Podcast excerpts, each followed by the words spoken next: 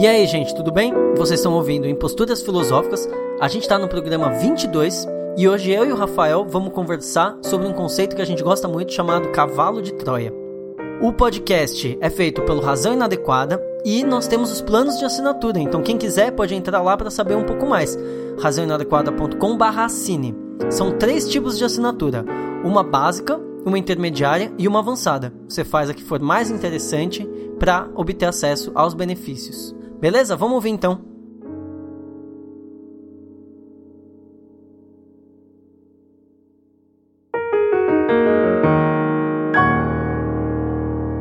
Cavalo de Troia A guerra prolongava-se.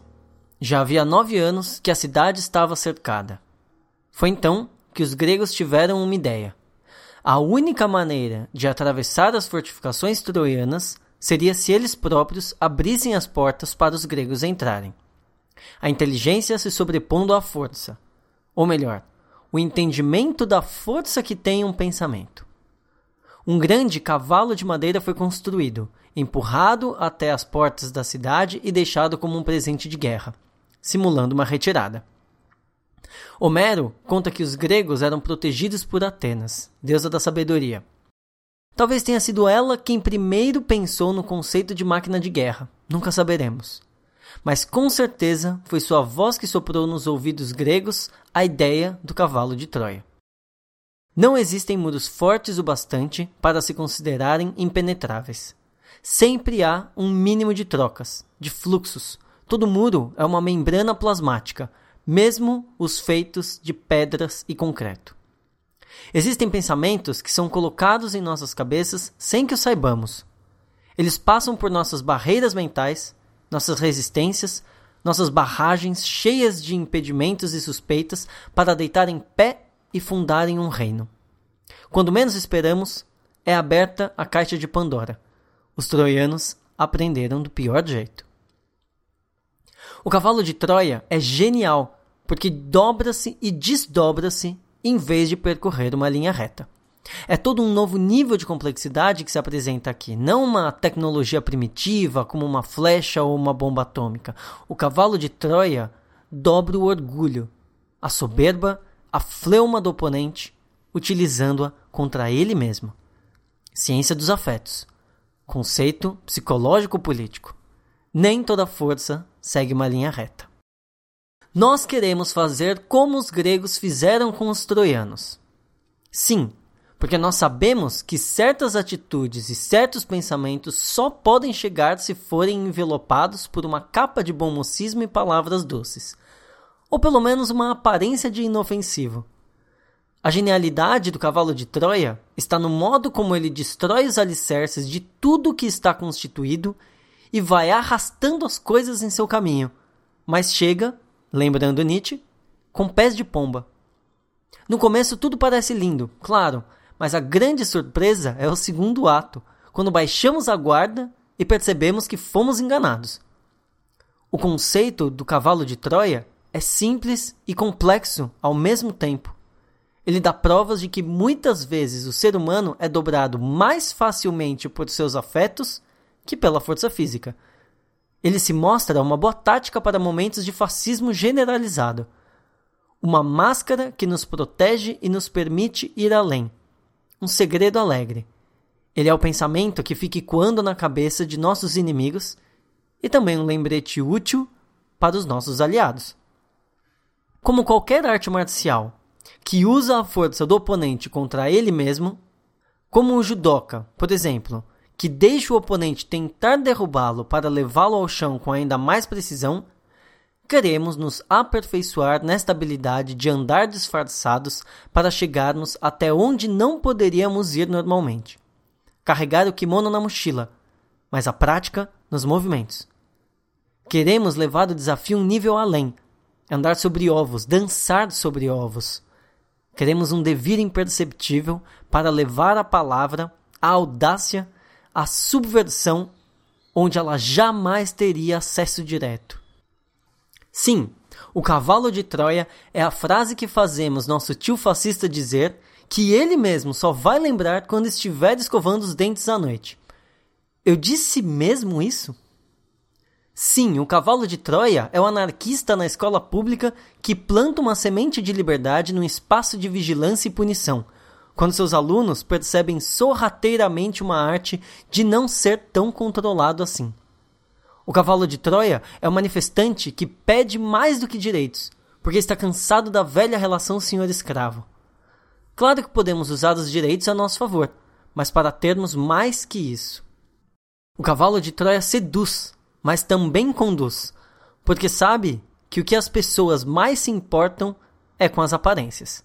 Ah, nós também estamos preocupados com a aparência, mas para fazer chegar o conteúdo, para deixar mais claro ainda, eles estão preocupados com a moral e nós estamos preocupados com a ética. Eles querem presentes. Nós queremos devires revolucionários. Nos coloquem então dentro do governo, no Planalto Central, nos coloquem dentro dos partidos, dentro do gabinete do prefeito, se possível. Não estamos procurando por uma pureza essencial. Não precisamos procurar um campo neutro. A vida se faz no meio do jogo, no próprio campo de batalha, no tabuleiro onde constantemente as peças se movem. Podemos lutar onde quer que estejamos. Não importa, somos nômades, fazemos fugir em vez de fugir. Se pudermos fazer um pensamento chegar, um pensamento que mova, que transforme, que crie, então os fins justificarão os meios. Lembrando uma anedota cínica: um raio de sol não se torna impuro por penetrar as latrinas. Do mesmo modo, queremos ser levados para dentro da casa do inimigo, seja pela timeline das redes sociais, por livros com capas chamativas ou até mesmo pelas antenas e satélites das grandes redes de televisão. Uma questão importante de se lembrar é que não há mais fora. Estamos sempre dentro, no campo do desejo, das forças, dos poderes e potências. Sim, e neste campo, qual a nossa estratégia? O combate franco nos parece tolice, precipitado, ingênuo. Os ouvidos já foram roubados, colonizados. Mas nos coloquem dentro da escola, prisão, exército, manicômio, convento e verão o que podemos fazer. Nos coloquem dentro de um grande conglomerado empresarial e o estrago será ainda pior. Mas cuidado! O mesmo podemos esperar deles, quem quer que eles sejam. Não pedimos para o fascismo estar conosco, mas ele está no meio de nós. E por meio queremos dizer simplesmente em nossas micro-relações. Precisamos ter cuidado, porque a qualquer momento podemos baixar a guarda e deixar que pequenos presentes gregos nos infectem. Ah, não nos enganemos, o poder também tem seus micromeios de contágio. Enfim, o cavalo de Troia é um conceito para ser usado por uma força que se torna flexível, que enverga, mas não quebra. Esta elasticidade faz parte de uma leveza que muitas vezes precisa se disfarçar para preservar-se e continuar movendo-se sem gastos desnecessários de energia. É esta a máscara que Nietzsche diz que os filósofos colocam na Grécia Antiga, escondendo-se atrás dos ideais ascéticos para intensificarem o seu pensamento. A aparência de fragilidade de um pensador inofensivo que, na verdade, age por contágio, por viralização, molecularmente. Ninguém espera, ninguém dá nada, mas quando soa meia-noite, bum! De dentro da barriga do cavalo saem cem soldados que driblam a guarda como sombras e abrem os portões para os nômades entrarem. Eles buscam a aurora, andando livremente em campo inimigo, transformando e transvalorando as relações antigas e retrógradas. O cavalo de Troia sabe filosofar à sombra do niilismo nossa intenção? Ora, não poderíamos ser mais claros. Encontrar uma lógica viral indetectável, mas indefectível, que se propague pelo campo, se ampliando, se dividindo e contagiando. O vírus é um cavalo de Troia. Ele entra na célula e usa suas próprias ferramentas contra ela. O poder é impotência e sempre quebra em seu elo mais fraco acreditar que esta fraqueza é força. Cheio de soberba e vaidade, ele abre suas portas acreditando ser idolatrado, mas não sabe que está prestes a ser destruído.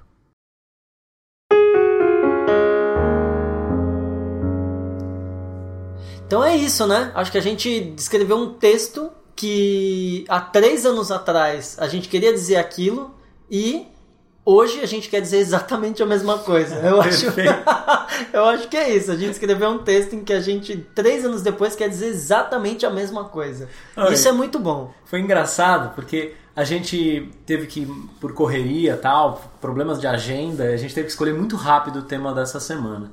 E aí eu falei, bom, Deixa eu abrir os nossos textos uh, autorais, digamos assim, aqueles que não tem nenhum filósofo à frente, né? Aí eu abri, o primeiro era esse. Ou seja, eu abri o bagulho, tava lá, eu li o texto falei, nossa, esse texto tá bom, hein? Caramba, tem um monte de coisa legal para dizer sobre isso, sobre esse assunto, sabe? Como é que ele tá tão num cantinho escondido do site que ninguém acha, né? Não tem comentários, assim, uma coisa muito louca. E outra coisa engraçada é que é um, a, a, gente grava o texto, né? Vocês ouviram o texto antes da, da conversa. E os únicos momentos de parada da leitura foi de caralho, tá da hora essa porra, tá. puta merda, sabe? Tem, tem, tem frases lá dentro que, que deixa a gente muito empolgado e que a gente pensa exatamente isso e busca muito fazer isso. Então eu acho que a questão é, é o quanto a gente quanto isso se torna uma estratégia de guerra, sabe? O quanto isso é uma estratégia de guerra, né? E o quanto isso é uma, extremamente atual. Quanto isso, a gente escreveu antes do Bolsonaro ser eleito. Então, uhum. por exemplo, né? Pensa o quanto isso é uma estratégia de guerra hoje, né? Sim. A gente falou, inclusive, a época uh, da, das eleições, muito sobre política, e eu lembro de em algum podcast a gente falar, meu, a gente vai ter que ocupar os espaços. Essa, e, e ocupar os espaços dá para se fazer de várias formas, porque eu acho que o que esse texto tem de inteligente, e aí o conceito de cavalo de Troia tem de inteligente, é o entendimento sobre a força. Uhum. Isso está no texto, isso é muito importante. Porque a gente sempre pensar ocupar os espaços pela via da força ou enfrentar o Estado, enfrentar a polícia pela via da, da pedrada, tudo bem, isso tudo é válido. Mas existe um entendimento de, de, dessas questões que pode levar a gente a ser mais eficaz naquilo que uhum. a gente uhum. faz, sabe? Como é que a gente ocupa de um jeito mais interessante? Nossa, né? eu lembro nas manifestações e a, a, a, as que eu fui, que tinha uma galera que levava bolinha de gude. E aí eu ficava, por quê, né? Por que, que você tá trazendo isso? E a pessoa falava, ah, é porque quando a cavalaria vem pra cima da gente, a gente joga bolinha de gude pro cavalo não, não, não conseguir, né? Uhum. É, pro cavalo cair. E eu, eu, eu, nunca vi, na verdade, eu nunca vi isso acontecendo. Até porque eu nunca fiquei até a cavalaria vir pra cima das pessoas, porque dá um medo do caralho. Mas eu pensava, caralho, a galera sabe que mesmo estando num número muito maior, eles são muito mais frágeis. E a gente é mesmo, né? Você não é louco. No fim das contas, basicamente o policial tem uma arma e você não. Então a galera usava estratégias. É isso. Você usa uma estratégia porque você sabe que você é mais fraco e você tem que dar um jeito. E a soberba do cavalo, do, do, do cavalo não, coitado, do policial em cima do cavalo vindo para cima de você é quebrada com um brinquedo de criança. É. Então, é, essa é a genialidade, sacou? É tipo, como você dobra o poder no elo mais fraco dele, uhum. né? No casco do cavalo. Uhum. A gente lembra também do exemplo futebolístico, né? Que é o cara é um zagueirão enorme. Uhum. Você não consegue passar por ele, por ele. Então você passa a bola debaixo das pernas dele dá um, e contorna, tá ligado? É o famoso drible, né? A ideia do drible, a ideia da dança, do golpe que parece uma dança, né? E todas essas ideias são muito legais, porque muito elas legais. têm um entendimento da força que ultrapassa essa superfície de quantitativa, né? Que parece impenetrável. É, o né? Nietzsche muitas vezes fica meio bravo com a ciência, porque tudo é quantidade, parece. Tudo se resume então a, a mais newtons ou mais joules e, e a gente cai, se a gente for levar isso para ética, a gente cai num relativismo absurdo. Então o que irritava Nietzsche às vezes era isso. Como é que a gente qualifica as forças? Porque as forças são diferentes, né? Para usar o exemplo do Spinoza, quando você desce a mão na cabeça de alguém, é um tipo de força. Quando você desce a mão num tambor, é outro tipo de força. Né? Ou melhor, a quantidade pode ser a mesma, mas, mas a, a qualidade, qualidade é outra. E uma outra coisa que eu fico pensando muito, que é do comecinho do texto, é que nenhuma parede é impenetrável, né? Toda parede tem fluxos. E aí, pensando isso no sentido racional, pensando isso no motivo intelectual, digamos assim, toda vez que você conversa com alguém, você tá trocando coisas e, e, e, a retórica ela é genial nesse sentido, porque às vezes você faz a pessoa dizer uma coisa que ela não esperava, sabe? E nem precisa ser a retórica dos sofistas. O Sócrates faz a pessoa dizer outra coisa ao longo do, do, do da conversa, né? Ao longo do diálogo. Então, o, o, o interesse do cavalo de Troia pode ser o interesse físico, corporal, mas ele é uma estratégia de guerra na conversa, né? no, no, no, no diálogo. E a gente está precisando ser capaz de fazer isso, né? Tirar do tio fascista uma fala de defesa essa, dos direitos humanos. Essa parte do texto é uma das que eu mais é. gosto, cara, porque a gente vê muito isso acontecendo. As pessoas muito duras nas suas posições, muito armadas, né? Essa paz armada que a gente vive, principalmente na política, né? Todo mundo cheio de, de opiniões muito duras. Como é que se dobra isso, né? E aí quando você consegue arrancar alguma coisa de, de pessoas microfascistas, né, como a gente costuma dizer, é um, de um prazer incrível, né? Uhum. É impressionante. Mas eu lembrei, eu gostaria de lembrar, na verdade, do nome da pessoa que fez a charge. Eu não vou lembrar, mas eu não vou deixar de usá-la por conta disso. Tem uma charge muito boa que é a mesma coisa, a mesma ideia do cavalo de Troia, que é tem lá uma pessoa andando com uma armadura toda perfeita assim, e ela fala: "Minha armadura é impenetrável e não sei o quê". Tá, tá, tá. sei qual é. E aí chega uma pessoa baixinha, meio de lado assim, e fala: "Nossa, que bonita a sua armadura". Aí a pessoa levanta a viseira assim, olha: ah, legal". Tipo, ela nesse momento ela abriu a guarda, sabe? Quando, quando num elogio básico. Um elogio conseguiu penetrar, né? Toda, toda a armadura.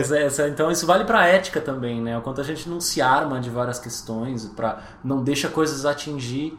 E às vezes um ato de graça, assim, uma, uma um gracejo, deixa a gente então mais relaxado, mais pronto para receber as coisas, né? Às vezes a gente quer convencer uma pessoa pelo pela intempestividade, assim, pela agressividade, assim, sabe? Pela pelo argumento, pela. E às vezes você só precisa falar, meu, tá tudo bem, assim, é. eu tô pensando o que é melhor para você e a gente tá, tá aqui, tá legal, sabe? Tá, tá beleza. E é nesse sentido que, é, que eu acho que é tão difícil uh, uh, o nosso momento atual, ainda mais agora pensando na questão tecnológica de, de redes sociais, porque a gente realmente vive numa bolha.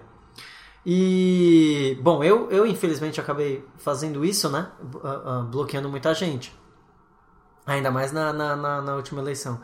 E a gente perde esse contato com o outro, a gente perde esse contato com o diferente.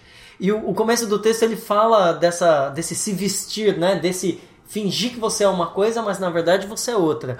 E essa capacidade de dialogar com, com um cara que tem uma posição completamente oposta à sua, muitas vezes mostra que o cara não tem posições tão opostas assim. Tudo bem, o cara tem pessoas que são realmente idiotas, não, não, não, não mas tem pessoas que não. Tem pessoas que estão, né, democratas e republicanos ou é, petistas e, sei lá, PSDBistas, né? Eles podem ter opiniões muito diferentes, mas ao mesmo tempo, o, o, quando o diálogo acontece, existem pontos que são interessantes. E quando não existem pontos que são interessantes, a tática, essa ideia do cavalo de Troia, essa tática de guerra, ela ainda assim é uma tática de. Ela precisa do inimigo, sabe? Ela não vai funcionar com o seu melhor amigo, ela não vai funcionar com o cara que votou nos mesmos candidatos que você. Ela não vai funcionar, ela precisa do inimigo. Então, o que eu acho que é engraçado é fazer o contato com algo que, que hoje se torna quase impossível, né? O capitalismo ele cria essas pequenas bolhas onde a gente perdeu a capacidade de dialogar, a gente perdeu a capacidade de convencer, a gente nem quer mais ver o outro, a gente não quer mais ver aquele que pensa diferente. E é, é uma tática engraçada, é uma malandragem, digamos assim, da, da, da conversa, é tentar fazer o, o, o outro dizer aquilo ou ir para casa pensando uma coisa que ele não esperava, né? É fazer o homofóbico ir para casa pensando ah, não, é, talvez nesse nesse caso, tudo bem. Ah, meu Deus, nossa, o que que eu, que que eu tô pensando, sabe? E aí quando você vê, o cara já tá mudando a, a, a opinião dele. Exato, a gente perdeu um pouco a capacidade antiga, por exemplo, de fazer política. Antiga quando eu estou pensando claramente na Grécia, por exemplo, onde a, a política não estava só na tribuna, ela não estava restrita à, casa do, do, do, Senado, à casa do ao Senado, né, que era a casa do povo, digamos assim, ela não estava só lá, ela ia para a rua, ela ia para o mercado, ela ia para a ágora, né? A ágora serve tanto para dizer o espaço público quanto o espaço do mercado, é um espaço de discussão. Né? Política era um dos atributos de um homem, que era na, numa sociedade misógina e machista como era a sociedade grega, a gente perdoa, mas uh, hoje, né? Trazendo isso para os tempos de hoje, uh, a gente parece que o atributo do político, que é justamente é, é essa questão de carregar em si algumas questões, né? Algumas, algumas ligeirezas, umas astúcias desse tipo, para tentar, tentar fazer a política sair dessa estagnação, né? A gente está numa estagnação, como você falou, de bolhas, de cada um. Ah, não, eu sou esquerdista, eu sou não sei o quê, eu sou, né? Ou melhor, não é nem que as pessoas não se chamam assim, mas elas se rotulam assim. Tem uma prática de se você é a favor de aborto, legalização da maconha e qualquer outra pauta desse tipo, o cara vai falar que você é um esquerdista. E se você é a favor de, sei lá, é, privatização de uma determinada empresa, vão falar que você é direitista. Quando, ok, isso ajuda a gente em algum ponto, mas quando que isso se torna não uma estratégia interessante de, de, de diálogo, político principalmente? A gente tem que sair um pouco disso, né? Uhum. A gente não pode mais ficar só categorizando o pensamento político em à esquerda ou à direita, mas principalmente tentando trazer aquilo que a gente considera interessante para a política, fazer as nossas ideias atravessarem esses campos de um lado ao outro para tentar ganharem força, né? A força então é, vai crescendo conforme a gente vai fazendo as ideias atravessarem os campos e não ficando restritas, né? O que talvez seja o lado ruim de uma política representativa, né? Porque ela cria em nós também interesses representativos, né? E, e, e talvez limite. Perfeito. Agora um exemplo. Prepare-se, o exemplo é bom. Mano. A gente pensa o, uh, o cavalo de Troia de um jeito diferente do que seria, por exemplo, num jogo de xadrez. Por quê? Porque o que faz o cavalo no jogo de xadrez? Anda em L. Uhum. Ou seja, uma força da peça cavalo ou de uma peça qualquer funciona dessa maneira. O conceito de cavalo de Troia, então, seria o exato oposto. Seria, por exemplo, mais próximo a outros jogos. Por exemplo, a dama já é mais parecido, que é não tem função. Não tem função definida, né? O, o, um presente de guerra não tem função definida. Um presente de guerra pode ser usado, e foi usado no, no, no exemplo histórico do cavalo de guerra, para uh, quebrar com uma defesa. Ou seja, as peças do jogo elas não têm os seus movimentos definidos, elas não têm as suas. Uh, o quanto elas podem ou o que elas podem fazer ditas de antemão. Né? O xadrez é um jogo bélico, né? é um, uh, mas com regras muito rígidas. E por isso, quando a gente pensa em estratégia, em política, vem o exemplo do jogo de xadrez na mente, mas talvez não seja o melhor. O jogo da dama, por exemplo, onde cada peça tem a mesma capacidade, só que você tem que fazer alguma coisa com isso, né? Você tem que bolar uma estratégia que passe pelas mesmas pelas mesmas capacidades de ambos os lados, né? Com as mesmas peças de todo jeito. E outros jogos possíveis, não me vem nenhum à mente agora, mas onde a gente precisa instrumentar um pouco as nossas capacidades. A gente precisa de fato ter estratégias, né? Bolar uma tática para quebrar o inimigo, né? Para conseguir quebrar a postura dele, né? Para conseguir fazer ele sair da, da do, do campo de conforto dele, abrir a guarda. Mas acho que a ideia é bem essa hoje, tentar fazer a, a, a, os movimentos na política de uma outra maneira, porque as cartas estão muito marcadas. Tentar fazer o um movimento na política, por exemplo, um, o que seria um anarquista dentro da política ou que seria, sei lá, um petista fervoroso fora da política. Uh, uh, quais são essas transformações possíveis? Que posições diferentes a gente consegue assumir? E, e, assumindo essas posições diferentes, quais são os efeitos que a gente ainda não sabe dessas, dessas posições diferentes, né? talvez vá um pouco nesse sentido, de tentar pensar uma, uma, uma nova maneira de, de fazer, porque a, a, a atual não está funcionando, né? A, a guerra estava durando infinitamente, e se eles não tivessem uma estratégia clara e nova, continuaria durando mais muito mais tempo, né? Perfeito. É... Nessa ideia, então, a gente tem Claro, o exemplo do xadrez força um pouco porque a gente tem outras peças, certo? Então a gente poderia mais. Mas é um pensamento muito categorial ainda. É, né? o, bastante. O, é, o, o, Foucault, ele. Não, o Foucault não. O Deleuze ele coloca a oposição do xadrez ao Go, que, uhum. é, uma, uhum. que é um joguinho é, oriental, se eu não me engano. É, eu conheço, mas eu não conheço o jogo tão bem, então eu não sei. Mas você conhece melhor? Então, é que o, o, do pouco que eu sei, as peças elas assumem funções diferentes conforme o jogo vai andando. Ah, então a, a, a questão da estratégia, ela não é que um cavalo vai ser sempre um cavalo. A questão é, essa peça, dependendo do lugar que ela tá, ela tem uma função diferente dentro do jogo. É só, são só pecinhas iguais à da dama, né? Um vermelho e, e- e branco. Quer dizer, é, é preto e branco. Mas conforme você vai jogando, aquela posição em que ela tá muda. E eu acho que aí seria a diferença pela diferença, talvez, né? Aham. A, a- capacidade da própria peça se transmutar conforme o jogo vai, vai acontecendo. E, e isso eu acho bem legal, isso eu acho bem interessante. É só talvez ver o quanto a nossa posição vai se alterando, né? Porque a gente pode ser visto como é, espinosistas fervorosos para Nietzscheanos ou como Nietzscheanos malucos para espinosistas, assim. Ou então a gente pode ser visto como um, um site extremamente potente e, e que faz forçar o pensamento alucinadamente, ou a gente pode ser visto como um site didático e super simples e que a pessoa entra lá para fazer uma, um, sei lá, uma pesquisa de trabalho escolar.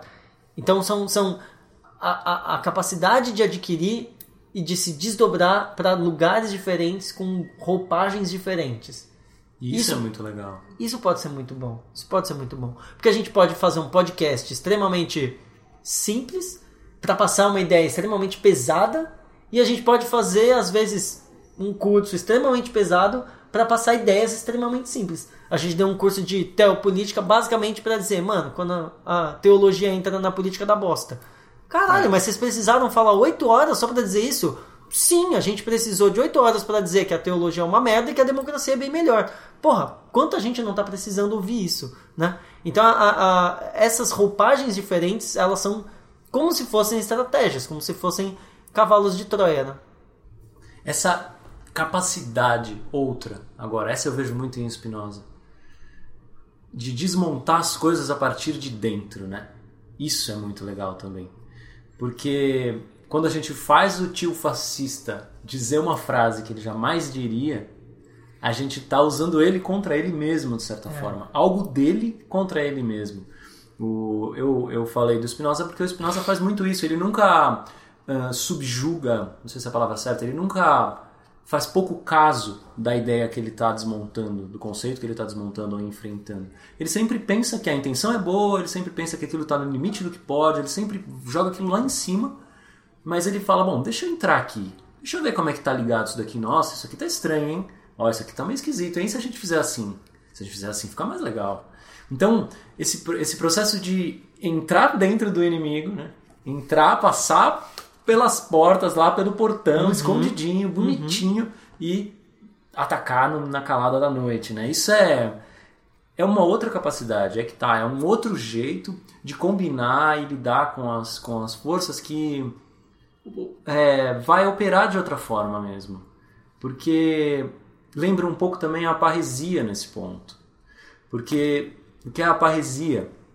Aquela fala franca dos cínicos, por exemplo, que tentam chamar a atenção para as hipocrisias, para as idiotices. Cínicos antigos, né? Cínicos Sempre, antigos. sempre bom lembrar, não Sim. cínicos atuais. Não, perfeito. Cínicos antigos, escola dos cínicos gregos, os cães.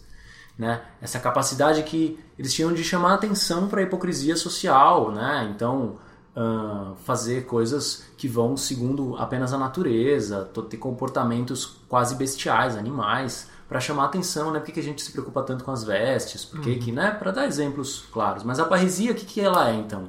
Essa fala que envolve um interlocutor e um ouvinte, né? Um um orador e um interlocutor, desculpe. E então que existe ali uma conversa franca num nível em que o risco é muito grande.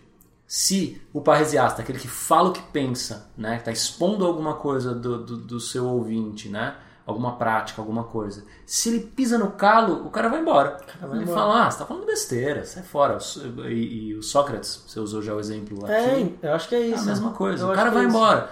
Mas se ele habita essa linha, né, tênue entre eu tô te falando algo que vai contra aquilo que você tá fazendo, que tá contra você em um limite, mas ao mesmo tempo eu não tô ultrapassando, ah, eu não tô me fazendo ver dessa forma, eu não tô me colocando Uhum. de maneira ah, a que você perceba que eu tô fazendo isso. Eu tô fazendo isso de uma, de- com uma técnica, com uma tática. Mas aí, nesse sentido, a parresia é diferente dessa tática do cavalo de Troia, então. pelo que a gente está dizendo. Por quê? Porque eu fico pensando que talvez muito se perca por uma postura mais franca, que talvez os fins justifiquem os meios. Vale a pena você ter uma postura aparente, né, que é o que é o que está escrito no texto, uma postura aparentemente inofensiva que faz passar alguma coisa que o efeito não é imediato, que o efeito é, é, é, a, acontece depois. E ao mesmo tempo você não está abdicando da sua natureza, né? Eu, eu, eu fiquei pensando, uh, uh, hoje tem um, um, monte de meme com, com o cavalo de Troia parado na, na, na porta.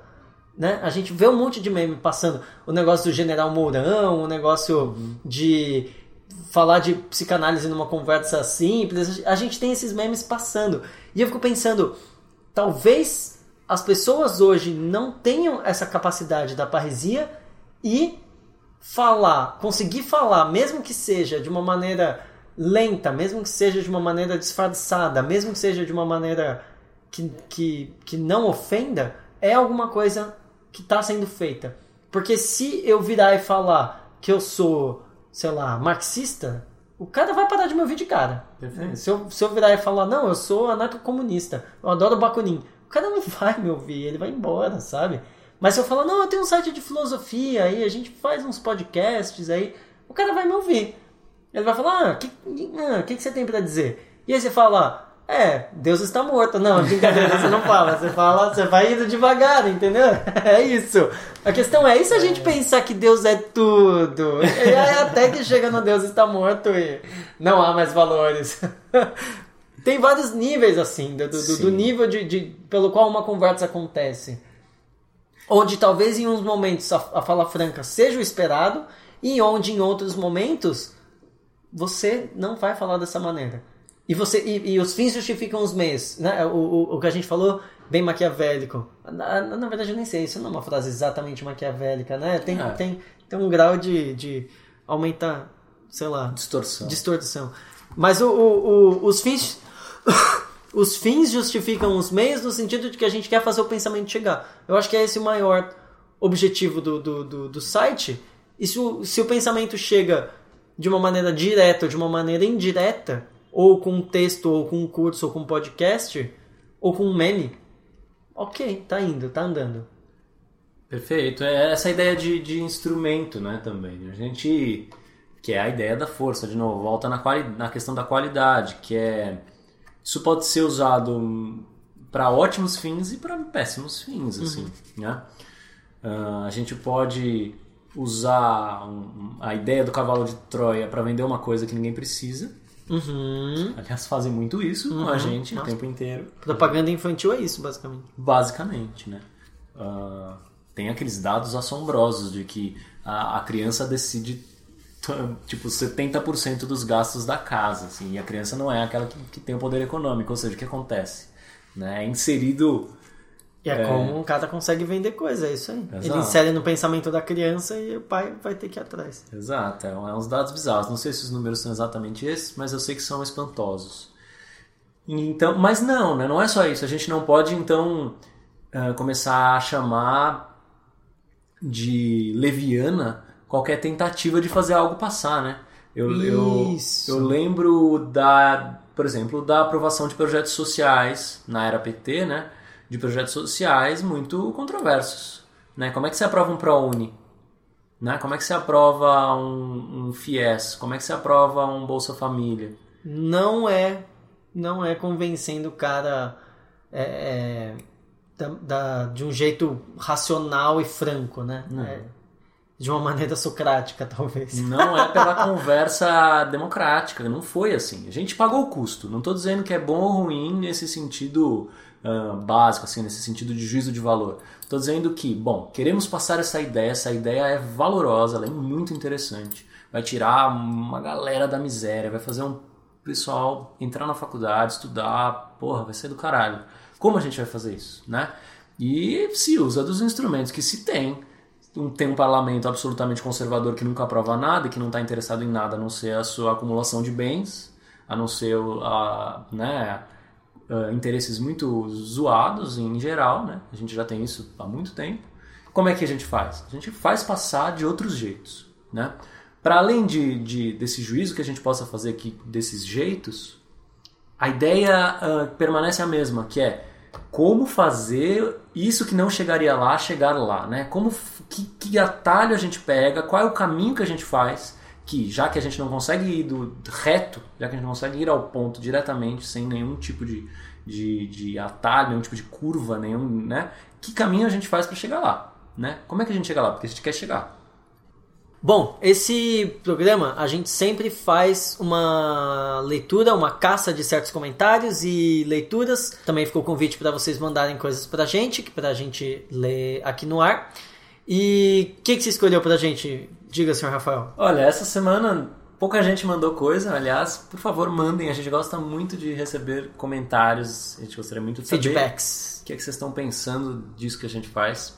E... Mas como tinha pouco, eu peguei o comentário desse próprio texto, do Cavalo de Troia, que a gente leu hoje, e só tinha um. E o, e o cara disse assim: ele disse, sim, sim, ele repetiu, é isso. E esse cara fui eu. não lembrava às vezes, disso. Às vezes a gente escreve uns textos e nem sabe que o outro escreveu, e aí, tipo, ó, oh, escreveu esse texto lá. E aí eu, o cara vai ler, o outro de nós, e cai da cadeira. E aí ele só consegue falar sim. Sim, é ele verdade. repete. É isso, é isso. Li um comentário de mim mesmo, né? Legal.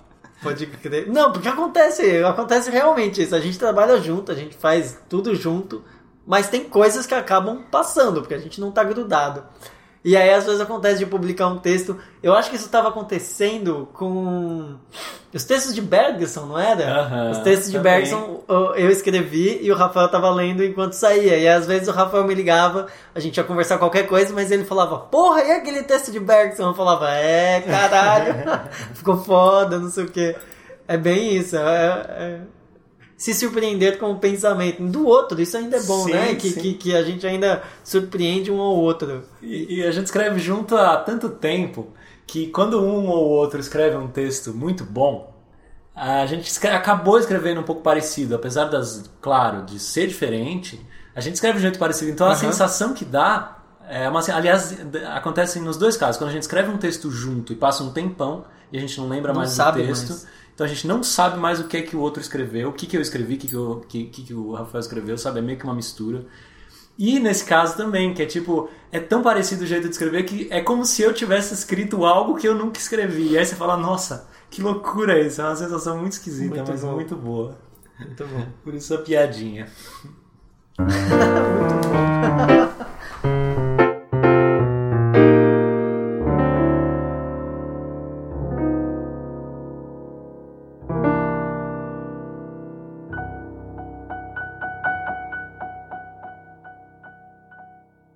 Isso aí, gente. Então a gente se vê na semana que vem.